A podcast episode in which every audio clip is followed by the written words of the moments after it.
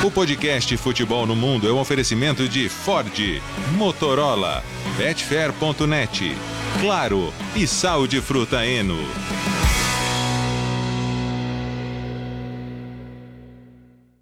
Alô Brasil, olá para você que é fã de esportes, podcast Futebol no Mundo 209 está no ar, num momento muito difícil uh, para o estado de São Paulo, principalmente no litoral paulista, onde falo nesse momento, no cenário de caos, muitas chuvas nas últimas horas, desabamento, alagamento, tudo muito difícil. Mas a vida precisa seguir, nós estamos aqui para falar muito do que aconteceu no fim de semana na Europa. Leonardo Bertozzi, e aí, Léo? Tudo bem, Alex? Um abraço aí para você, para o Gustavo, para o Jean, que hoje está com a gente, para o nosso fã de esportes. É carnaval na Europa é, é normal, né? Tem jogo, as pessoas, as pessoas até vi alguns jogos na Espanha, as pessoas indo fantasiadas para o estádio. Não sei se foi o caso do Gustavo Hoffmann, por exemplo, mas Vi que o pessoal estava bastante fantasiado lá no jogo da Real Sociedade, por exemplo, contra o Celta de Vigo, enfim, tem algumas regiões em que é um pouquinho mais, mais tradicional a comemoração do carnaval. Mas muita bola rolando, né? Lembrando que é semana de competições europeias, que quinta-feira tem o jogaço a volta, Manchester United e Barcelona. Vamos falar muito dos dois aqui hoje também. E, e vamos combinar então, quinta-feira, depois dos jogos de novo, né? Sem dúvida nenhuma. Carnaval no Brasil, carnaval também na Espanha, Gustavo Hoffmann. Tudo bem, companheiros? Um grande abraço para vocês, para o fã de esportes. Tem, tem carnaval aqui também, claro que não é igual do Brasil, né? Não existe carnaval igual do Brasil, mas tem por aqui também. Sábado, por exemplo, é, eu estava de folga, sábado, final de tarde, à noite, a gente foi em um carnaval tradicional aqui já de brasileiros em Madrid, que chama Galo Ibérico. Baita festa legal pra caramba, deu para curtir muito com as crianças também. Aí no domingo eu já trabalhei, domingo já teve jogo do Atlético de Madrid. Vamos falar bastante sobre o Atlético também. No, no Tivitas Metropolitano não tinha ninguém fantasiado, viu, Bertossi? É, não, lá, lá, não vi ninguém, não. Coisa mais, coisa mais dos, do, das outras comunidades, então, né? Talvez em Madrid o pessoal seja mais coração peludo. Na escola das crianças teve não carnaval. Ah, mas não teve nenhum terremoto no Tivitas, assim, o estádio não girou, assim, nada, né? Pós-carnaval seu aí, né? Não, tudo certo. Não. Tudo certo, tudo ah, tranquilo. Tudo e teve carnaval na escola das crianças. Aí sim, as, as crianças foram fantasiadas na sexta-feira para a escola. Então tem um pouquinho sim. Só não é igual do Brasil. Deu né? tempo de fazer o download da alma pro corpo até o. Até o... Já, já, agora já, agora já, agora já, a alma já voltou pro corpo. Geode e a folia aí, Jean? Tudo bom? É, não, não teve muita folia aqui, não, né? Assim como o Bertozzi, estou trabalhando nesse período de carnaval sairemos com os coelhinhos na Páscoa. Esse vai ser o nosso período de folga, né? Mas de qualquer maneira, tem muito jogador aí, ó, ó o gancho, ó o gancho, deixando os seus torcedores fantasiarem, né? Em relação ao futuro das equipes, a gente vai falar deles, do, do Rashford no Manchester United, dessa dupla Vara e Osimhen com, com o Napoli, que sonha alto também. Acho que o próprio Vinícius eh, no Real Madrid, né? Embora a situação no Campeonato Espanhol pareça uma situação complicada, ainda existe uma Champions com um grande confronto nessa semana e, e vamos, vamos levando. Vamos ver quem vai corresponder às expectativas que, que está criando nesse, nesse meio já de temporada, né? Começando a segunda parte da temporada. Ô, ô Léo, é, hum. falando em Rashford, Manchester United, brigar pelo título é uma realidade nesse momento, não? Alex, é cinco pontos para o Arsenal, né? Cinco pontos para o Arsenal, que tem um jogo a menos, é verdade. Mas eu acho que nessa altura do campeonato não podemos descartar, não. Porque o time tá jogando bem, né? Tá, além de tudo, tá jogando bem. É um time que hoje uh, tem novas opções, tem jogadores vivendo talvez alguns o melhor momento das suas carreiras. Acho que o Rashford é um caso muito claro disso. Outros uh, se recuperando e voltando a serem úteis, como é o caso do Sancho, por exemplo. Uh, ele ganha novas alternativas como o Sabitzer, né? Que até acho que deveria ter sido expulso, tá? Mas fora isso, uh, é, uma, é uma alternativa a mais com quem conta o, o Eric Ten Hag. É, não dá para tirar da briga, não. A vitória contra o Leicester ela foi, foi categórica, foi firme. E já na quinta-feira, né, a gente já falou muito claro no podcast de quinta-feira, o United fez um ótimo jogo contra o Barcelona no Camp Nou, que hoje é testemunha de, de força também. Então, dado o fato de que é, o City perdeu uma chance muito séria, imperdoável, eu diria, pelo contexto do jogo. É, se eu sou torcedor do United, eu estou olhando com, com bastante interesse para o que vem pela frente, porque nesse contexto, cinco pontos, por mais que seja um jogo a menos, Você pode brigar. Eu, eu, eu, eu não achei que ninguém ia se meter, não, mas eu mudo de opinião sobre a Premier League toda semana, né? Depois do, do Arsenal depois da derrota do Arsenal pro City, eu falei, ih, caramba, e agora, né? Aí o Arsenal me vem, ganha o jogo do jeito que ganhou com a Aston Villa, uma vitória heróica, de muita fibra, de muito merecimento também. Então, ainda acho, tá, ainda acho que o Arsenal tá na briga, mas. Tá na briga, não, é, é ainda é o principal favorito, mas não dá para descartar o United, não, porque é um time que hoje está passando muita segurança e muita confiança pro seu torcedor. É, e a, o United venceu, só, só confirmar, hoje o United venceu o Leicester por 3 a 0 o tropeço imperdoável do City contra o Nottingham Forest, tomou o gol no finalzinho 1 a 1 né?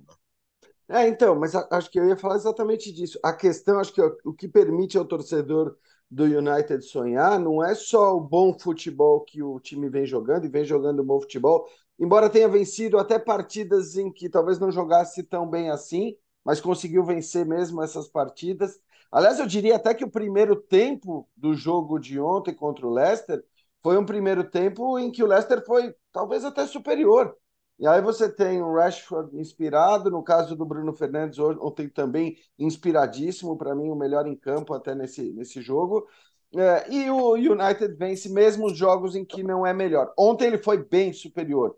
Acho que, como disse o Léo, e muito pelo segundo tempo que fez. Mas o que permite ao torcedor sonhar é o que os outros estão fazendo ou estão deixando de fazer. Porque o Arsenal, cinco pontos à frente é, do, do, do Manchester United, ele somou quatro pontos nos últimos quatro jogos. E três deles vieram do jeito que, que vieram, né? Nessa rodada. Então, assim, bem sofridos, a, a duras penas. Então, não é um Arsenal que também está voando, que dá a, a, convicção e a certeza. Não é aquele Manchester City, sei lá, da temporada passada. É, eu acho que essa é a questão. E o próprio City. São sete pontos nos últimos 12 disputados, que é óbvio uma boa média tal, mas é abaixo do City tradicional, né? O City que briga também pela Champions League. Então, é, eu, eu acho que pode sonhar. Acho distante, acho improvável, mas que dá para acreditar nessa possibilidade, dá, pelo que os outros não estão fazendo e pelo que alguns jogadores do Manchester United têm feito especialmente, claro, o Rashford está muito inspirado. Sonhar não custa nada. O meu sonho é tão real. Não estamos no carnaval? É Por que não citar um dos sambas mais famosos da, da, nossa história? Tá aí, pô. O é, United de alguma tá maneira você sonhou e teve seu carnaval, né? Sim, ué. E o United tá na disputa, tá, tá, tá na briga, é, não é o favorito, não é o segundo, tá correndo por fora e esperando os tropeços de City e Arsenal. E se eles continuarem tropeçando no ritmo que o United vem, vai ficar ainda mais forte nessa condição de, de postulante ao título da Premier League, algo impensável há, é, é, alguns meses antes da Copa do Mundo. O clube passou por uma transformação absurda, essa é a verdade. É, e alguns jogadores tiveram um crescimento no rendimento assustador também. O Marcus Rashford, são, antes da Copa, 19 jogos, 8 gols, 3 assistências. Depois da Copa, 16 jogos, 14 gols, 5 assistências. É o novo melhor jogador de todos os tempos da última uhum. semana. No caso do último mês, né? Porque é o desempenho dele em janeiro que impressiona e vem sendo o melhor jogador do United, que sob o comando do Ten Hag encaixou essa sequência e vem realmente forte demais. A vitória contra o Leicester foi imponente. O City tropeçou, perdeu ponto, perdeu dois pontos agora contra, contra o, o Nottingham Forest dos brasileiros. Acho que isso é sempre legal falar, né? A gente ficou tanto tempo querendo ver o Nottingham Forest por conta da história que tem, Brian Clough, os dois títulos europeus. Aí queria tanto ver o Nottingham Forest de volta na Premier League, né? E a gente está vendo o Nottingham Forest de volta na Premier League cheio de brasileiro. Né? O Danilo foi titular, o Renan Lodge foi titular, o Felipe foi titular e o Scarpa ficou no banco dessa vez. Né? E o Chris Wood que empatou no, na reta final do jogo. Então, assim, é, a gente vai falar daqui a pouco de outros campeonatos com uma briga ainda melhor, mas tem uma disputa aberta e bem bacana também na Premier League. É bom dizer, Agora, né, Alex, hum. que assim, o Arsenal e o City se enfrentam. O United Sim. não tem mais confronto direto, e isso eu acho que é ruim para o United na condição que ele está, porque é claro que é melhor quando você está atrás você ter o confronto direto para ir buscar essas posições, mas o City e o Arsenal se enfrentam, e aquele que está mais próximo do Manchester United, que é o City, é quem joga em casa. Então, talvez seja um ponto positivo também aí para o torcedor do United conseguir sonhar ainda mais. Embora agora tenha virado completamente a, a chave e está pensando, claro, no confronto contra o Barcelona que o Léo citou na, na quinta-feira e depois na final da Copa da Liga contra o Newcastle. É, e, e, já ganhar um título, né, agora em fevereiro, claro que não é o grande título que sonha o torcedor, mas já levantar uma taça e até para coroar esse bom começo de trabalho, né, acho que o torcedor tem que ficar muito animado, sim, com o que faz o, o Eric Ten Hag. E, e foi uma rodada, né, que a, a vitória do Arsenal foi muito significativa por, por como ela se desenhou, né, duas vezes atrás contra o Aston Villa. É, no segundo tempo, já com 2 a 2 o Odegar perde uma chance incrível, cara a cara com o goleiro, ele chuta mal, ele, ele erra o chute, né? E, e perde a chance de fazer o 3 a 2 ali. Então, sabe aquela que você começa a olhar e fala, cara, ah, sabe aquele momento que toda vez a gente discutia aqui, em que momento o Arsenal vai é. virar o fio? E a gente falava, bom, será que foi agora, depois que perdeu o confronto direto com o City? E vendo boa é. parte do jogo com a Aston Villa, dava essa impressão, né? Falando, cara, não é possível Sim. que agora o Arsenal vai. Tomou vai... gol logo no começo? É, tomou gol no começo, aí depois que empatou, tomou o segundo. É, no segundo tempo, amassou, massacrou, assim. É, é, a virada não foi nem surpreendente, nem não foi merecida, mas é que o jogo estava se desenrolando de um jeito que fala, não é possível que a bola não vai entrar, né? E aí entra daquele jeito, né? No chute do Jorginho, que a bola bate nas costas do, do Dibo Martinez e acaba entrando, né? Um, um gol contra uma, uma infelicidade do goleiro argentino. E é louco como ele foi o personagem, né? Ele que é, foi herói na Copa do Mundo e que foi goleiro do Arsenal e que foi pro Aston Villa justamente porque queria jogar, pensando, entre outras coisas, em ter o espaço que ele mereceu conquistar na seleção. E, e ele já estava naquela, né? Fazendo cera, ganhando tempo, tinha acabado de tomar um cartão amarelo. Aí a bola vai, bate nele, entra, e depois ele ainda se manda para a área para tentar fazer o gol. Toma o contra-ataque com o gol aberto, o Martinelli faz o quarto. O Nai ficou pé da vida com ele ter, ter ido para a área. Viu? Ele falou, cara, quantas vezes o goleiro faz o gol e quantas vezes ele toma o gol no contra-ataque, né? Estatisticamente, mas é claro que você vai lembrar, acaba lembrando as chances que, que, que, aconteceram, né? Como, como o gol do Alisson, por exemplo, quando o Liverpool estava ali brigando por Champions League, estava ficando numa situação muito complicada, ele foi lá e fez o gol. Então acho que, sei lá também, eu não, não, não não culpo, não. Eu entendo, entendo a frustração de todo do, do técnico e tudo, mas eu acho que num, num, gesto desesperado, o torcedor gosta, cara. Eu, pelo menos, se o meu time tá perdendo, eu quero que o goleiro vá para a área, mesmo sabendo que a chance é, é mínima, porque quando acontece é incrível. Mas nessa dessa vez foi aquela que você fala, ih, vai tomar o gol, e tomou, né? Não teve jeito. E Alex, antes da gente passar a régua aqui na, na, na Premier League, é, citar a derrota do Chelsea para o Southampton por 1 a 0 é, o Graham Potter tem o pior aproveitamento na história do Chelsea entre os técnicos na era Premier League. Tem só 29,4% de aproveitamento. Claro que nesse pacote aqui entram os técnicos super longevos, treinadores com passagens bem curtas também, mas o Graham Potter, com poucos jogos, 17, tem um péssimo aproveitamento, 29,4%. É incrível como o Chelsea, que buscou tantos reforços que se e principalmente no ataque, não consegue resolver o problema de gol. Não marca gol, é incrível isso.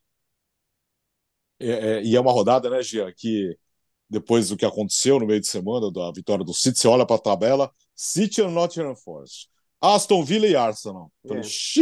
É, é não, e olha, é, tipo, vai abrir agora, já era. Exato, e acho que assim, aí tinha um, um, peso muito importante, né, o jogo do Arsenal do ponto de vista psicológico mesmo. Depois da derrota para o City, e vale lembrar, né, eu acho que como o Léo falou, todo mundo ficou pensando, né? Ou, ou, colocou a hipótese, putz, agora depois da derrota para o City, do ponto de vista psicológico, de moral, de, de, de temor até de perder a, a, posição de vez, a liderança de vez, esse jogo se torna muito importante. É verdade, a gente tem que lembrar que né, são quatro, eram quatro jogos já sem vitórias, com três derrotas, duas delas na Premier League, porque teve a derrota para o Everton também, antes da derrota para o City não foi só a derrota para o City, mas a derrota para o City, evidentemente, ela é emblemática. Ela foi emblemática porque ela colocou o City de volta na liderança da competição, ainda que o Arsenal tendo um jogo a menos. Então era um jogo muito, muito importante. E vamos falar a verdade também, pelo que foi Manchester City e Nottingham Forest, por mais que o Forest tenha se defendido bem, né, feito o que dá para fazer contra o time do Guardiola, poderia muito bem ter sido uma vitória mais tranquila, né, do, do City. É, acho que o City produziu o suficiente para vencer o, o gol jogo. que o Haaland perde. Nossa. Exato. É, pois é, não é, não é algo normal, né? Então assim, é, poderia ter sido um outro resultado. É aquelas coisas do futebol que acontece com todo mundo e um campeonato por pontos corridos, todo mundo vai ter aquele jogo em que vai pressionar para caramba o adversário e vai perder dois ou às vezes até três pontos. Foi o que aconteceu com o City. Mas olhando do ponto de vista psicológico para o que significava esse momento do campeonato, foi bom demais para o Arsenal, né? Ter conseguido vencer do jeito que venceu e ver o City perder os pontos do jeito que perdeu também, né? Jogando mais e produzindo o suficiente para conquistar os três pontos. Vamos ver se isso vai dar alguma tranquilidade para o time do Arteta. É, depois do jogo, o Kyle Walker estava bem pé da vida, né? Falando, cara, é, não é sempre que os atacantes vão estar num bom dia, não é sempre que a gente vai fazer dois, três gols. Então, meu amigo, tá ganhando de 1 a 0 fora de casa, não toma o gol, né, cara? Não toma o gol, acabou o jogo, né? E acabaram tomando gol faltando cinco minutos, e aí fica realmente muito complicado. O City já perdeu 15 pontos fora de casa nesse campeonato, e na temporada passada inteira foram 11. Então tem sido um time que. É, é curioso isso, né? Você tem um goleador descomunal que é o Haaland, mas coletivamente, às vezes o City não, não, não tá encaixando da mesma maneira. O, o Thierry Henry é, fez um comentário interessante sobre isso outro dia, que eu até retuitei, é, falando que é curioso, né? Porque assim, o Haaland, é, ele, você já sabe o movimento que ele vai fazer, e de certa forma isso é, um, é uma vantagem e uma desvantagem, né? Porque ele falou, eu, eu, eu, ele falou, eu, claro que o Henry era um outro tipo de jogador, tá? Mas eu procurava entender a característica do companheiro e fazer o um movimento mais confortável para ele. E o City parece estar nesse meio do caminho, né? Ainda, ainda é uma unidade estranha o Haaland dentro desse, desse esquema de jogo, né? Quem diria, né, Léo, é. que esse, esse, comentário. Porque assim, a gente sempre olhou para o City como a força do coletivo, né? Uhum. Enquanto outros times dependiam muito, muito dos seus craques, da individualidade, de uma ação específica, de um dia bom. O City nunca foi isso, por mais que o De Bruyne tenha atravessado fases excepcionais, ainda hoje seja um jogador muito acima da média, mas nunca foi isso o Manchester City. E agora o, o comentário que você traz né, é justamente o, o inverso disso. Uh, na Espanha, Gustavo, Atlético Madrid reagindo, ou praticamente chegando ali já uh, na Real Sociedade, que empatou na rodada, né, Gustavo? Chegou, chegou, essa é a verdade. O Atlético de Madrid agora tem 41 pontos depois da vitória por 1 a 0 sobre o Atlético Clube, o Atlético de Bilbao, como a gente fala no Brasil. A Real Sociedade tem 43 pontos e depois Real Madrid e Barcelona brigando pelo título com a ampla vantagem culé 59 a 51. O quinto colocado é o Betis com 37. Então o Atlético de Madrid já consegue ter uma vantagem para o quinto colocado e chegou no, no terceiro colocado, que é a Real Sociedade, que, que, que, que, decepcionou, né? Ficou no empate em 1 a 1 com o Celta. E o Atlético, né, no final das contas, tem já seis jogos de vencibilidade. E nessa toada de 1 a 0 de vez em quando empata com o Retafe em casa, mas é, bem ao estilo Diego Simeone, com um futebol que não enche os olhos, mas que voltou a ser eficiente. Um time que voltou a sofrer poucos gols, tem dificuldade para criar, mas tem talento para ganhar jogos. Foi o caso do, do, do, do Griezmann ontem. É, o, o jogo entre Atlético de Madrid e o Atlético foi bastante equilibrado. Poucas chances, chances dos dois lados, os goleiros apareceram bem e no final das contas o talento do Griezmann decide o jogo na reta final do segundo tempo, uma jogada na qual o, o, Memphis ele participa, o Memphis não dá assistência, ele não é, a tabela não é com o Memphis, é o passe do Griezmann é para o Memphis, mas a bola acaba batendo no Vivian e volta para pro, pro Griezmann bater com o pé esquerdo, chutar cruzado, mas a entrada do Memphis foi um outro ponto diferencial do Atlético de Madrid, não, não dá para deixar o Memphis no banco, isso eu tenho é, cada vez mais claro a cada jogo melhor do, do holandês com a camisa do Atlético de Madrid, então no melhor estilo de Diego Simeone, nesse ritmo de um futebol que não convence, mas que soma pontos, sofre poucos gols, no final do jogo é pressionado pelo adversário, o Atlético de Madrid conseguiu se reorganizar no meio da temporada de La Liga e pro clube é extremamente importante estar em zona de Champions League, garantir vaga na próxima Champions League, isso me parece que vai acontecer. Agora, o que será do Atlético a partir da próxima temporada, se o Diego Simeone continua ou não, a gente falou bastante sobre isso já durante essa temporada. eu mantenho tudo o que eu disse. É, eu acho que é até eu acho, me sinto até mais confortável em dizer que o ciclo do Diego Simeone deveria terminar ao final dessa temporada com o time bem, ganhando jogos e se classificando para a Champions League do que o contrário. Até para projetar uma saída é, é, em alta como o Simeone merece também, é uma lenda do clube, é o maior nome na história do Atlético de Madrid.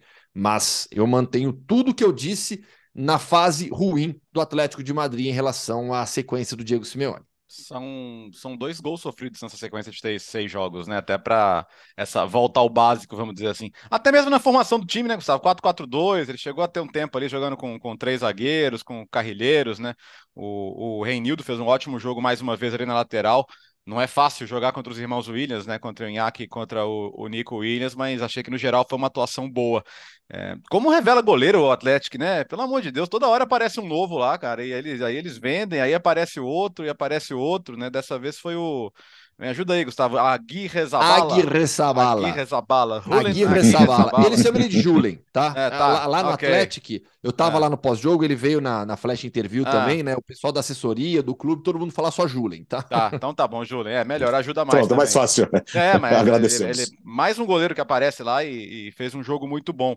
Mas, no geral, assim, eu até tô contigo. Acho que não classificar para Champions é podemos tratar como fracasso, porque hoje o Atlético de Madrid ele como investimento, como folha salarial, como expectativa já, você já espera que o time no mínimo numa temporada, numa, mesmo numa temporada razoável ou razoável para ruim, ele não deixe de ficar entre os quatro primeiros, né? Então acho que caminha assim nessa direção, fazendo o básico e é, vamos ver. É, é essa situação da Real Sociedade também eu, não vou dizer que me decepciona não, mas eu acho que o time também produziu mais do que se imaginava é, na primeira parte da temporada. E que temporada faz o Cubo, né?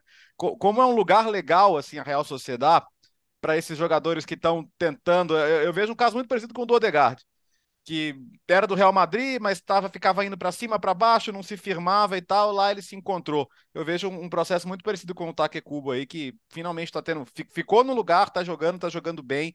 E não sei se ele vai ter muito tempo lá, mas eu até imagino que, que possa ser um jogador importante por mais tempo. Agora, só ouvindo o Gustavo falar, assim, o, o Atlético nos últimos anos ele virou meio um dia da marmota, né? Porque uhum. é sempre essa mesma história. Assim, é, começa o ano, a temporada é uma expectativa grande em relação ao Atlético de Madrid, com os, os jogadores é, bons em geral que o time contrata temporada após temporada, é, em, em várias dessas temporadas, com a expectativa de que o time tem algo a mais do que o tradicional jogo do Simeone, né? do que aquele tradicional jogo com pouca produção ofensiva e com uma priorização da, da fase defensiva. Aí, beleza, você vai mal. É que dessa vez o mal na primeira fase da Champions foi muito mal, né? Porque não conseguiu nem mesmo a classificação é, para a Liga Europa. Só que aos poucos o Simeone volta atrás em relação àquela pretensão que se tinha de jogar mais, de de ser mais vistoso, de produzir mais ofensivamente, entra nos eixos de alguma maneira, e é por isso que ano após ano, temporada após temporada, né, esse que é um gigante na história do, do Atlético de Madrid, que a gente tem que lembrar, mudou completamente o que era o Atlético de Madrid no momento da sua chegada e depois da sua chegada, vai permanecendo, porque no fim das contas ele sempre com, consegue eh, terminar as temporadas de uma maneira que você diga, não, não, não é o fiasco que se vislumbrava é, no começo ou no meio da, da temporada. E mais uma vez parece que as coisas estão caminhando nesse sentido. Tá? Tô... Abre o microfone, Gustavo. Ih! Ih! Eu, eu mutei ah, sem querer. Ah, não, eu mutei sem ah, querer. Eu, eu, acho que eu fui mexer. Eu fui pegar o celular aqui que tá apoiado no celular e ele bateu aqui no, no, no, no touch aqui é. mutou. É, o, não, caos tá de, tá, o caos tá aqui e você que fecha o microfone. Não. o, o, o, vamos lembrar, o Simeone tem mais um ano de contrato, né? E tá muito claro que ele vai sair do clube se ele quiser. Se ele quiser. Eu acho que tá na hora dele, dele ir para Internacional. Mas enfim, isso aí é o. É, você tá, é você tá querendo derrubar o Simone Inzaghi assim na moralzinha, Sim, na cara dura. É, ele quer derrubar que... dois de uma vez, é, Léo. É. eu, eu, eu, assim, no, dia, no dia em que o Simeone sair daqui, eu hum. acho que o destino natural dele é a Itália. Natural dele é a Itália, e aí um dos clubes onde ele, traba, onde ele jogou. Não, né? vai, isso acho... vai acontecer um dia. É, os, os dois sonham com isso, né? É, é, exato, Lazio e Inter. Então, assim, É, isso vai acontecer e, e, vai ser bem legal. Vai ser bem legal para ver o Diego Simeone sendo testado em outro ambiente, saindo é, daqui do clube onde ele. onde Eu já falei aqui outras vezes, eu acho que é, é, ele, ele se tornou tão grande já no Atlético de Madrid que clube e treinador se misturam de uma maneira que não é legal. Não é legal. O, a impressão que eu tenho hoje é que o Atlético se tornou uma extensão do Diego Simeone. O Simeone parece maior do que o próprio clube. É, a, o ambiente no Atlético de Madrid, tudo gira ao redor do Simeone, que é uma lenda, maior o nome do clube, mas eu entendo que o ciclo deveria chegar ao fim, ao final dessa temporada.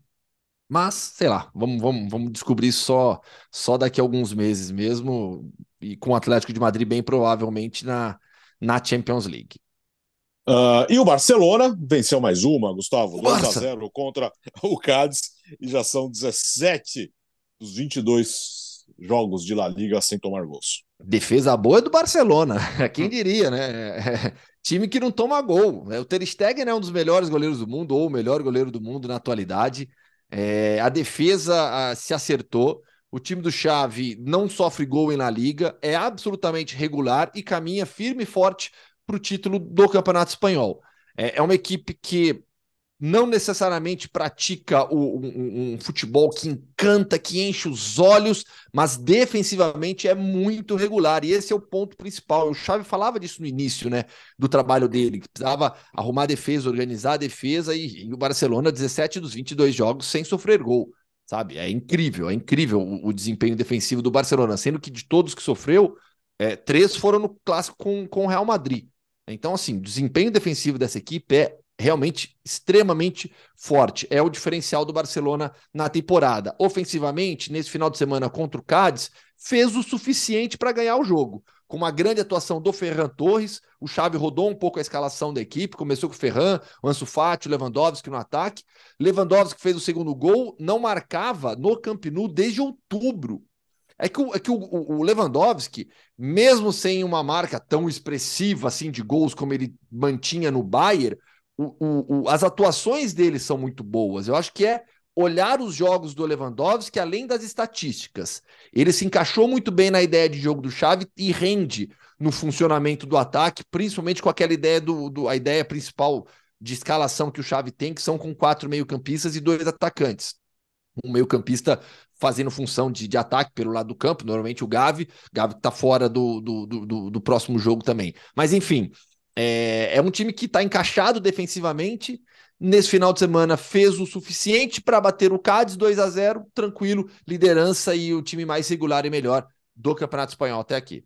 Tô curioso para saber como é que ele vai escalar na quinta-feira esse meio-campo, né? Eu acho, eu acho até que a sinalização do QC no banco significa que ele deva jogar. É, De Jong, Kessier, Sérgio Roberto. O problema é que ele estava jogando com quatro no meio campo, né? Será que agora ele, não tendo o Pedro e Gavi, ele vai para o mais tradicional, né? Se ele talvez, não sei, comece com, com o Ansu Fati pela esquerda.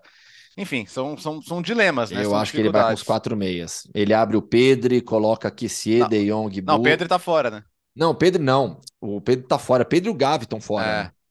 Verdade, é, então, verdade. Esse é, pro, esse é, Por isso, esse é, é o problema, é, Essa é a dificuldade. Não é né? Tá com, tá, tá com pouca peça, Qualidade né? ele vai perder, vai ter a menos. Agora, talvez o contexto faça, claro que ninguém quer abrir mão desses jogadores é, por opção, mas, eh, enfim, talvez o contexto seja melhor isso acontecer no jogo fora de casa, contra o United vivendo a fase que vive, do que se tivesse acontecido na, na partida do Camp Nou. Ainda que para mim, é, enfim, eu acho até que o United foi, se fosse uma vitória por pontos ali, teria dado a vitória por pontos para o United e não para o não pro Barcelona. Então a missão eu acho que ela vai ser bastante difícil pelo que a gente viu no, no jogo de ida e pelo que o United está fazendo, né?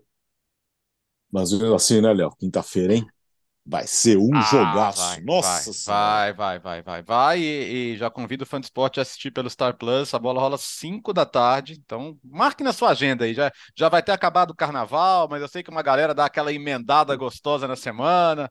Mas se não der aquela emendada também, 5 horas é aquela hora que você pode colocar no computador do trabalho ali, faz, faz de conta que está trabalhando. Tô, tô, dando conselhos muito bons aí, pelo menos do ponto de vista dos chefes, não, mas, mas, mas vale a pena, viu? Vale a pena, 5 da tarde, porque não dá para perder, não. Aliás, a salvação desses dias todos aqui no Litoral Norte para os lugares que tinham internet, como é o caso aqui, o Star Plus. Porque caiu tudo, televisão, celular. Star Plus foi a salvação nesses dias todos. Uh, Gustavo Hoffman, aquela pergunta recorrente. Estamos em fevereiro já. Por incrível é... que pareça, na metade de fevereiro, caminhando para o final de fevereiro. Temos um campeonato na Alemanha? Temos, temos uma Bundesliga. Quem diria, né? Quem diria? Milagre. Que... É, assim, graças ao Bayern, né? Basicamente, que perde é. pontos, perde jogos, tropeça, mas para mim segue como principal favorito ao título. Para o fã de esportes entender o que está acontecendo na Alemanha. Depois de 21 rodadas, o Bayern lidera com 43 pontos. O Dortmund também tem 43. O Union Berlim também tem 43. E depois vem o Freiburg com 40 e o Leipzig com 39. Então a diferença do primeiro para o quinto é de 4 pontos. Mas olha só o saldo de gols. Esse é o ponto que, que, que eu acho que vale, vale, vale é, entrar com um pouco mais de atenção. Porque o Bayern ou joga muito mal ou joga muito bem durante essa temporada. Ah, mas é, contra, contra, contra o Gladbach não precisa nem ver, né? É, contra o Gladbach é incrível, né? É, não, e o Bertozzi já tinha cantado a bola é. na, na, no início da semana, né? Então, assim, contra o Gladbach não tem erro, né? O Gladbach. O, o, o Bayern tem saldo nesse momento de 40 gols. O Dortmund de 17.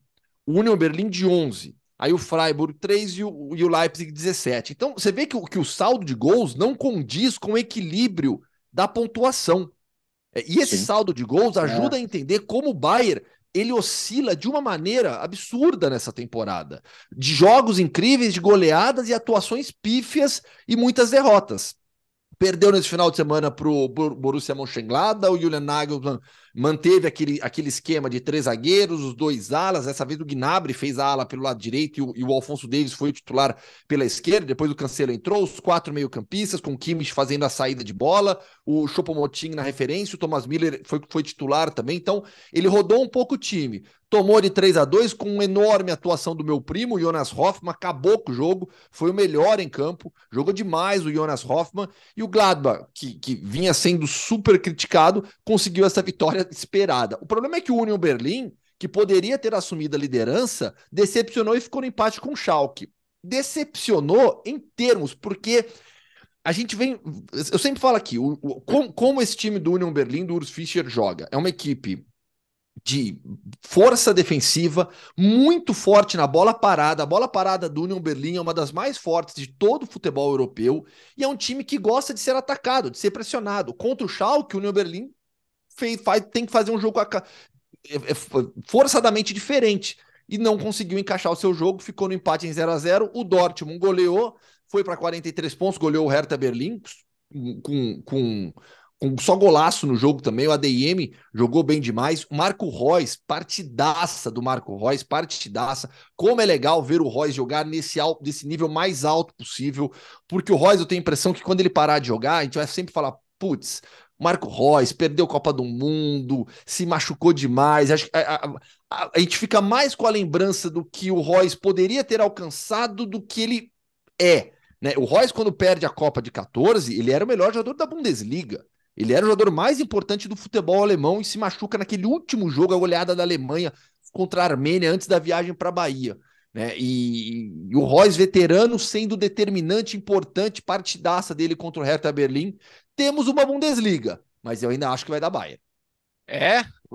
Ah, sei não, hein? Você viu que notícia? Tudo é, bem, mas olha que notícia que ele deu. Não, mas, ó, que... Eu não sei se o Léo tá sendo irônico ou não. Pelo jeito, não. não, não. Não, não, não. Eu vou falar real para vocês. Para mim, o melhor time da, da Alemanha hoje é o Borussia Dortmund.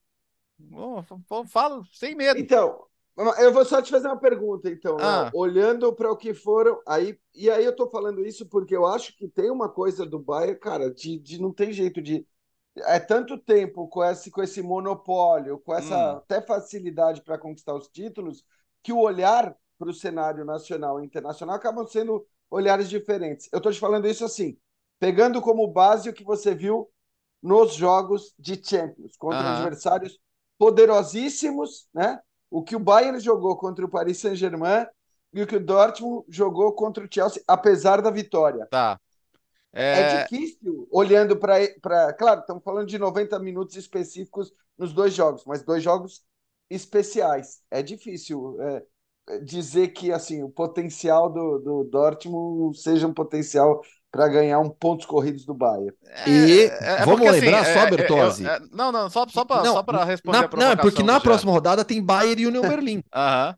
Tá, não, então é que, assim, tá aí um o, o, o, que o Bayern jogou contra o, o, PSG, a gente não vê jogar toda semana na Bundesliga, não, né? O... Sim. Então, assim, então gente... perfeito. Mas será que não é isso, Léo? Será que é porque não precisa? E agora, de repente, vai precisar contra o Union Berlim, que é tá. um, um co-líder do Essa, essa é, minha, é a minha dúvida, entendeu? Porque acho que o Bayern quer, a, a impressão que eu tenho é essa. E você sabe, é normal, né? É, em determinados contextos que você não consiga ter a mesma o mesmo empenho, a disposição, a mesma intensidade que você tem em contextos especiais que talvez o Bayern passe a enfrentar agora no próprio, na própria Bundesliga também. O, o Gladbach tirou um sarro, né? Fez um meme lá com o Oliver Kahn falando quando você compra o Sommer e ainda assim não consegue ganhar do Gladbach. ele era o grande personagem do jogo, né? Muito esquisito, ele estava lá outro dia, mas não era ele o problema não, viu? o problema era o Gladbach mesmo.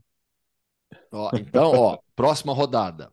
Bayern e Union Berlim. Esse é o jogo que o Union Berlim adora, no sentido de estou confortável aqui atrás, pode me pressionar à vontade, eu vou jogar por uma bola parada para colocar na sua área e ganhar com um gol de cabeça. Esse é o jogo que o Union Berlim gosta de fazer e faz muito bem. E o Borussia Dortmund tanto que, tanto, de... tanto, que o Gustavo ele precisou propor o jogo contra o Schalke e não conseguiu, né? Isso, é isso. O, contra o Schalke, na, nessa rodada. Sim, contra o Schalke é um jogo que ele, pela situação do campeonato, ele tem que fugir um pouco do seu padrão. E não deu certo, Sim. ficou no empate em 0 a 0 E o Borussia Dortmund, na próxima rodada, joga fora de casa com o Hoffenheim no sábado. Tá? Esse jogo do Union Berlim com, com o Bayern é o jogo que fecha a rodada na Alemanha no domingo, final de tarde. Aqui, Agora, com todo respeito, né, final de tarde da, da, do horário daqui. Sim, mas com todo respeito, quer desbancar o Bayern e não ganhar do Schalke 04 nessa altura, é. Né, nessa altura, né, nesse é. momento, não dá, né? É difícil, Por mais tudo bem. Que você tenha a, a, explicação tática do Gustavo, tal, cara, é isso, né? Acho que é, é isso que nos faz duvidar. Né? Pô, na hora que você chega para assumir a liderança isolada do campeonato. Ah, não, para título eu não boto fé, não. Joga em casa, pois é. Assim, claro que ficar entre os, né, entre os quatro e para Champions já é um grande negócio, mas é, é, é, uma, era uma oportunidade de assumir a liderança isolada da competição. Não, o Union Berlim na próxima Champions vai ser legal demais, hein? Pô. E aí, é. e aí acho que pela questão de pote, né, Bertozzi, vai ah. cair o quê? Num pote 3, assim, Union Berlim, né? É, é tá, tá somando uns pontinhos de, de competição europeia já ah, agora é, com a né? campanha na é, Liga Europa, vai, né? Talvez consiga um pote 2, né? Ah, dois não, dois não. Dois não, então vai ser três mesmo. É, três ou quatro. É, vai ser três. É. É, é, por isso que cada dia que passa precisamos valorizar o feito do Leicester, que não é simples assim sustentar. Um aliás, é, é a última. É, aliás, só para lembrar, é a última temporada da. Champions hum. com grupos, hein? Sim, depois, verdade, meu. Depois vai, vir o depois vai vir o famoso tabelão. Nossa é. senhora. Tabelão. Ó, se, se, se o Union Berlim ganhar a Bundesliga, supera o Leicester. Ah, eu acho também. Pode aí, ser. Aí, aí o Jean ser. vai ter que fazer um texto novo. É. Não, não sei. Mas eu, eu vou não... pegar todos aqueles critérios. Mas, de fato, ele já mata um monte dos, dos concorrentes. É que o Leicester. É, enfim. É que a minha, a minha questão, Gustavo, só não vamos entrar nessa discussão, porque o União Berlim não será campeão é, alemão. acho que não. Mas a minha questão era o número de fortíssimos candidatos Sim. ao título que tinha a Premier League. Então eu não sei se, se supera o Leicester, não. Ah, Olhando mas pra... em termos de em termos de investimento, de potencial do elenco, aí é, eu acho que contexto... tenho, o Union tem muito, muitos argumentos a seu favor também. Viu? Menos do que o Leicester, mas o contexto em que ele está inserido e os adversários, enfim, se acontecer enfim. a gente deixa, é, deixa a gente vai, a gente faz um programa especial sobre isso. isso. Uma rodada de cada vez. Quem sabe semana aqui vem se vencer o Bayern de Munique, né? Só, só para só corroborar um pouco com a, com a minha ideia aqui do Dortmund, seu time do momento, em, em 2023 o Dortmund tem 18 pontos, 6 jogos, 6 vitórias, e o Bayern 9, metade. Ou seja, o, o, o Dortmund estava 9 pontos atrás quando começou o ano e agora alcançou. Então, ah, é, é acho que todo mundo que não é Bayern quer que algum outro ganhe, né, velho? A real é essa, cara. Esse, esse, esse, Bayern, esse Bayern Union Berlim, que jogo, hein? Que vai, vai ser legal esse jogo, meu. Vai ser legal, vai ser legal. Agora, Itália. Quem segura o Napoli, Jean? Ah, Itália. Ninguém. É, assim, tá, parece, parece muito, muito improvável né, que alguém consiga segurar. É claro que o torcedor do Napoli ele tem um certo trauma de grandes campanhas, de grandes pontuações e de não ter conquistado o título quando fez essas grandes campanhas, mas agora, com essa distância em relação aos rivais, somando-se a isso a diferença na qualidade de jogo, é, é impossível é, parece realmente impossível. Um Napoli que tem uma dupla absolutamente inspirada, né? Eu acho que todo mundo fala do Rashford melhor do mundo, porque ele está inserido num contexto de Premier League. Melhor do mundo, eu digo de 2023, tá? Estamos falando de dois meses. É, mas porque ele está inserido num contexto de Premier League, porque se você olhar a bola que o Kvara está jogando é um negócio de outro mundo, de outro mundo, fazendo gols, dando assistências. Tanto é que o Real Madrid, ó, ó o Real Madrid aqui de é... olho já. Não, mas pode é... tirar o olho. É. é, assim, é que tirar o olho não é. vai tirar, mas certamente vai ter que desembolsar é. uma grana absurda por ele, é, quem quer que seja que tente levá-lo, assim como o United fala na possível contratação do Osimhen. E vamos ver o que esses caras ainda podem aprontar na Champions, né? Porque eu, assim, não consigo mais olhar para o campeonato italiano como, do ponto de vista da disputa pelo título, um campeonato aberto. Você vai ter uma briga intensa demais pelas vagas na Champions, com todo mundo ali brigando, empatado em pontos, é, com pontos muito próximos e um futebol muito parecido um com o outro. Mas o Napoli é outro patamar, o Napoli é outro nível de, de jogo seja pelas individualidades, seja pelo jogo coletivo. E agora vamos ver, né, a partir dessa semana, o que vai conseguir fazer também na disputa da Champions League. Porque eu vou te falar, futebol por futebol, o que essa equipe joga, e já mostrou isso na fase de grupos da Champions, ela não fica muito atrás de nenhum time europeu. Não estou falando só do cenário italiano, não. Tanto que goleou o Liverpool na fase Então, cara, ó, eu, eu tô me permitindo sonhar. Já que o Gustavo lembrou que sonhar não custa nada, é, é assim, é que é, o Franco foi um time chato para enfrentar na Europa, né? Não é o campeão da Europa League por acaso, eliminou o Barcelona, enfim, passou de um é. grupo complicado. Não acho que o Napoli vá subestimar o Frankfurt, mas ninguém quer enfrentar o Napoli nesse momento, né? Porque é, o desempenho, o desempenho, claro, coletivo é espetacular, mas a bola que tá jogando o Kvaratskhelia, cara, é o, o, gol dele contra o Sassuolo é, é, é, é, uma covardia, cara, sabe? Pega a bola no meio campo, sai, sai da primeira entrada, finge que vai chutar, tira o tempo do zagueiro, bota no canto. O, o, o repertório dele, é, como, como capacidade de, de, driblar em velocidade, capacidade de definir, e ele, e ele já definiu, já fez gol de cabeça também, entrando na área com um bom posicionamento, ele tem um repertório absurdo, e aí com essa parceria do Zimen, que é das melhores também, né? Um jogador que tá fazendo gol de tudo quanto é jeito, o, o gol que ele faz você pode falar, ah, mas o goleiro deu canto, tá, mas ninguém imagina que ele vai conseguir finalizar daquele ângulo que ele finalizou para fazer o gol contra o Sassuolo. Então foram dois golaços. É, são dois jogadores, assim. É, eu, eu, brinquei com a história do tiro-olho, é porque o Napoli. O Napoli não é um time desesperado para vender. O Napoli é um time bem administrado. Você pode falar o que você quiser do De Laurentiis, que ele é louco, que ele é fanfarrão, que ele é falastrão, mas que ele é um mau administrador, você não pode falar. O Napoli é um time que cresceu, cresceu com, com investimento, mas anda com as próprias pernas. É um time que não dá prejuízo e por isso mesmo, assim, se tiver que vender, cara, vai, vai vender nos termos deles. Quando teve que sair o Koulibaly foi já depois de muito tempo. Quando teve que sair o Higuaín, o Napoli teve que pagar a o Juventus teve que pagar a multa de 90 milhões, não, porque senão não ia sair também. Então, na hora que tiver que sair, que Varasquelha e Osimhen, se saírem, vai ser assim, do jeito que o Napoli quiser. Ninguém vai, vai, vai, vai, vai criar uma condição ali para forçar uma situação. Então, acho que isso dá muita segurança, né? Quando o Napoli tem jogadores desse nível, ele sabe que só vai sair se precisar sair mesmo, mas normalmente o, o, o Napoli consegue segurar seus jogadores por algum tempo, né? Cara, esse cara custou 10 milhões de euros. Que loucura, né? 10 milhões de euros. Olha o lucro já consolidado. A gente tá falando impossível saída. Não sai por menos de 100 milhões, me parece. Não tem muita não, não, dá para imaginar esse cara saindo hoje, pelo menos, com o que está fazendo, e vamos ver o que vai fazer na Champions. Se o destino for uma Premier League ou um Real Madrid, eu duvido que, que o De Laurentiis, por tudo que o Léo falou, aceite vendê-lo por menos que esse valor. Até posso só pegar esse gancho do, do, do Gianna, que a gente fala hoje em 100 milhões de euros, pum, como nada, assim, né? É. Uma, uma é facilidade banana, né? absurda, né? né?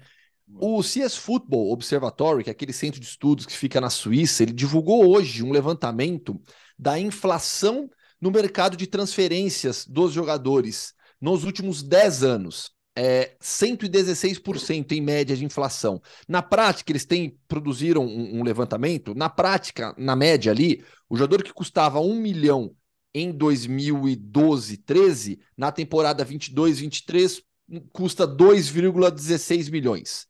Então, para ter noção, aí você pega esse, esse valor com jogadores que custavam 20, 30, 40, a gente chega ali nos 100 milhões facinho. Por isso que hoje a gente fala de 100 milhões com essa facilidade enorme, por conta de uma inflação de 116% nesses últimos 10 anos do mercado de transferências. Obviamente, é, esse é um estudo específico sobre a inflação nas transferências. Por trás de tudo isso, você tem aumento no, no, nos direitos de televisão. A Premier League ela é a principal responsável por, esse, por essa inflação, porque ela que passou a gastar mais, investir mais em reforços, trazer mais jogadores e pagar mais por eles. Claro que por trás de tudo isso existe uma economia que se fortaleceu também. Ô, ô Jean, otimista com a Roma para uma Champions ou não? Olha, não dá para dizer otimista, não. Para mim, o futebol que a Roma joga é, é inferior, é aquém daquilo que poderia jogar, do ponto de vista técnico, pela qualidade do elenco. Tá? Não estou nem falando do jogo específico contra o Verona, porque a Roma poupou um monte de gente ali né, pensando no, no confronto eh, do meio de semana pela Liga Europa, né, que parece ser uma prioridade do José Mourinho, apesar da briga pela Champions estar tá muito intensa, como eu falei. É aquilo, eu acho que assim, a esperança da, do torcedor da Roma ela existe muito também é, pelo que aconteceu com a Juventus, claro, porque acho que a Juventus hoje com o Di Maria jogando a bola que está jogando, está jogando uma enormidade, né? E parou Voltou, de se machucar também, né? Parou de se machucar, é. voltou da Copa jogando uma enormidade, então com o Di Maria jogando o que está jogando, o Kostic acho que, né, depois de um tempo começando a entregar aquilo que se imaginava que ele fosse entregar no número de assistências e tudo mais. Então, a Juventus está lá embaixo, ele está fora dos quatro pela punição que, que sofreu. Milan, Inter, é, acho que tão, não estão jogando o que já jogaram um dia, é, embora tenha uma recuperação aparente aí, sobretudo do Milan. A Atalanta também tropeçou, então não é um cenário de, de ah, impossível ir para a Champions. Não, é possível e acho que a Roma está na briga como todo mundo está nesse momento. Mas eu te digo que eu acho que, sobretudo pelo elenco que tinha ali no, no começo, agora o Zaniolo saiu, tal, mas com Pellegrini, com Zaniolo, com Abraham, com Dybala, é, é uma Roma que poderia já, para mim, ter jogado mais na temporada. Eu não sei ah, porque já, já. Fica feliz. Gol. Fica feliz. Já, já elo, elogia o Mo um pouquinho, pô. pô terceiro, eu gosto do Mo. Terceiro colocado. Caramba, pô. pô sabe? Estamos ganhando, pô. Alô, Bira. Alô, Bira. Olha Agora você é Geode afirma. Geode afirma. Ganhando, time, pô, até ganhando. time reserva. Só time, bastou time reserva para ganhar do é, Verona. Mas para ganhar do Verona também, vamos falar. Que isso, o Verona, o, Verona tá, o Verona tá melhorando, cara. Ó, eu fui, é vou dizer. Vou, no, no Bira vou, que eu, não tá presente. Então, eu vou dizer aqui só porque o Biratão não tá. O Verona não vai cair. Ih, secou. Não vai cair. Não vai cair. Grava aí, é. Alex. Vai, vai, é, vai, cair, vai cair um dos times que mudaram de técnico agora, ou Salernitana ou Spezia. Olha o Paulo Souza caindo. É, o, o, então, o, o, legal do que o Paulo Souza consegue ter, consegue ter a torcida da Polônia e a do Flamengo contra ele agora, coitado. Exatamente. só isso. Só ele deixou gente, o show né? no banco, né? É. Até a da Salernitana já tá meio pé da vida com ele, que deixou o show no banco. Gente, e o Neymar? Se machucou no jogo contra o Lille. Aliás, o, PSG perdia por 3 a 2 até os 42 do segundo tempo e virou no finalzinho, mas com o Neymar machucado, Léo. É, torceu, né? Torceu o tornozelo e foi feia a imagem, né? E é aquela coisa, pô, que azar também, né? Que o pessoal gosta de brincar, fala negócio de carnaval, de aniversário da irmã, mas você vê o lance da lesão, uma coisa absolutamente acidental. Ele virou o pé ali, uma situação de jogo, então é, é, que acaba sendo uma infelicidade enorme, porque acontece próximo do jogo da volta. A gente vê, vai ver com exames mais detalhados e a gravidade da lesão, pelo menos já foi descartada a fratura, mas se tem uma situação um pouquinho mais séria de ligamento, estamos falando de três, quatro semanas pelo menos, aí seria impossível ele jogar o jogo de volta contra o, o Bayern de Munique, né? Então, é, de novo o assunto Neymar, futuro, ausência de jogos importantes, ela volta justamente agora. E dessa vez, assim, semana passada teve toda a polêmica. Né?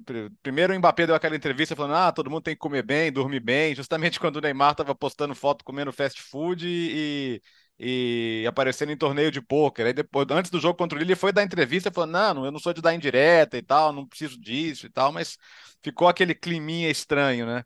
E agora não vai jogar. Então, quando você olha para a tabela de jogos do PSG, desde que o Neymar chegou e a quantidade de jogos que ele ficou fora Fica difícil falar num custo-benefício bom, né? E dessa vez acaba sendo uma tremenda infelicidade. O próprio Gautier falou sobre essa história do Neymar também, que é. conversaria com ele, mas que ele tem o direito de fazer o que quiser na, na, na sua folga. É, assim, a, a maior parte das lesões do Neymar é, não são não são lesões musculares, são lesões de trauma. Então, assim, eu, eu, eu assim, o Neymar, eu não acho que o Neymar seja um exemplo de atleta. O Neymar é craque, craque, craque. Ponto. Mas ele é um exemplo de atleta profissional? Não, não, não acredito. No entanto, as lesões são decorrências de trauma. Então, é, não é, é Miguel, é, não está fazendo. Muito, né? Não, não é Miguel, mas o que é se discute isso. muito, né, Gustavo, é assim, é o quanto é, os traumas que ele sofre não são, de alguma maneira, consequência do tipo de jogo que ele pretende fazer. Não estou nem falando desse lance especificamente, tá? Mas eu acho que o que muito se discutiu na carreira do Neymar e desses traumas é o quanto o tipo de jogo que ele escolheu Sim. fazer não acaba, não acaba de alguma maneira o prejudicando por conta disso, porque ele acaba apanhando mais do que se tivesse um jogo de de repente, né, soltar a bola mais rápido, de não chamar a falta, como muitas vezes ele, ele acaba chamando. E o Messi, por exemplo, que é um jogador né, com uma capacidade descomunal, muitas vezes não faz isso. Não estou, de novo, não estou falando desse lance específico, estou falando, acho que, do que já se disse muito né, a respeito do histórico de lesões dele. É, eu não tenho o ranking atualizado agora, né? Mas o Neymar é um dos jogadores que mais sofrem faltas nas cinco é. grandes ligas europeias, justamente em decorrência desse, desse estilo de jogo dele também. Mas é justamente esse estilo de jogo que fez dele um dos melhores do mundo. Né? Então é, é complicado, mas assim, é, são lesões de trauma. Então você tem muito azar nisso e tem muito em decorrência do jogo dele, sem dúvida alguma. O jogo da volta não é nem na semana que vem, sim na outra, né? Na outra, o jogo da volta contra o Bayern de Munique. Uh, e agora, para onde vamos, Gustavo? Bulgária, podemos? Que, Podemos. Que temos, temos, um campeonato lá também, hein? Não é só na Alemanha, não. Será que qual, ah, a, hegemonia, qual a hegemonia cai primeiro, hein? É, então. Bulgarão, é isso? Bu bulgarão, bulgarão, bulgarão. Escolhe aí. Quase saiu um Bulgarelli. Valeu. Vamos lá, então. Hoje para a região originária do mundo Hoffman, porque uhum. a Bulgária é um, o, o, o, quadrilátero Hoffman ali, vamos dizer assim. Né? Quadrilátero? Né? então, estamos dentro da nossa uh, jurisdição inicial. Então, hoje, raiz mesmo aqui o mundo Hoffman. Então, vamos rodar a vinheta? Então, vamos, vamos. para a Bulgária falar do Bulgarão no mundo Hoffman. Vamos, vamos não só para a capital, vamos para o interior, porque é do interior que vem a grande potência do futebol búlgaro dos últimos 11 anos, o Ludogorets Razgrad, que é o atual Endeca campeão, 11 vezes campeão. É a maior sequência de títulos é, do momento no futebol europeu. A gente sempre ressalta isso aqui. Só que a 12 conquista consecutiva está seriamente ameaçada pelo CSKA Sofia, potência do país, clube gigante da, da Bulgária, o maior clube historicamente do futebol búlgaro, e que nessa temporada conseguiu se reorganizar a ponto de brigar realmente pelo título com o Ludogorets. Nesse final de semana, o CSKA Sofia fez 3 a 1 no Botev Plovdiv e o Ludogorets fez 2 a 1 no Slavia Sofia. Os dois com gols brasileiros. O Slavia Sofia, o, o Ludogorets, ganhou com gol aos 48 do segundo tempo, marcado pelo Nonato, ex-atacante do Inter e do Fluminense.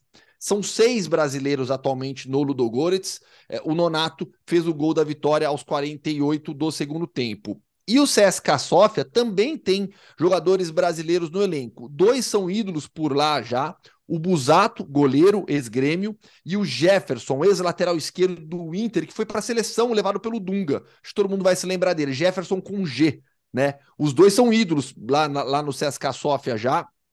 e eles foram titular. O, o, o Busato foi titular, o Jefferson começou no banco, entrou no segundo tempo, e quem fez o terceiro gol foi o Maurício Garcês, é um atacante jovem, ex-Brusque. Fez o terceiro gol do CSKA Sofia, vitória por 3 a 1 E nessa rodada, o Botevratsa fez 1 a 0 no CSK 1948 Sofia que é um outro clube, terceiro colocado, e que agora, com essa derrota, ficou um pouco para trás. Na tabela, a gente tem, depois de 20 rodadas, o CSKA Sofia liderando com 50 pontos, o Ludogor, CSKA Sofia, que tem como um dos proprietários Risto Stoichkov.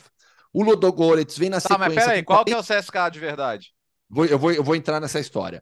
O CSKA Sofia tem 50 pontos depois de 20 rodadas, o Ludogorets tem 49, um a menos. E o CSK 1948 Sofia ficou para trás com 39 pontos, 11 de desvantagem em relação ao CSK Sofia. São 30 rodadas no Campeonato Búlgaro, temos mais 10 pela frente. Qual que é a história dos, dos CSKs?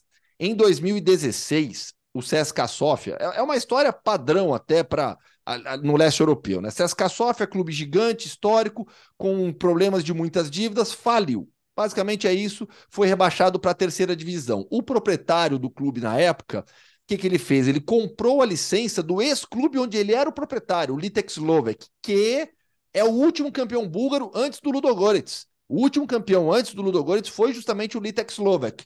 E aí o CSKA Sofia comprou a licença do Litex, do e voltou para a primeira divisão. Ele ganhou a terceira, mas pulou direto para a primeira divisão graças a essa, essa compra da licença profissional do Litex. O CSKA 1948 Sofia também é uma história padrão nesse tipo de situação.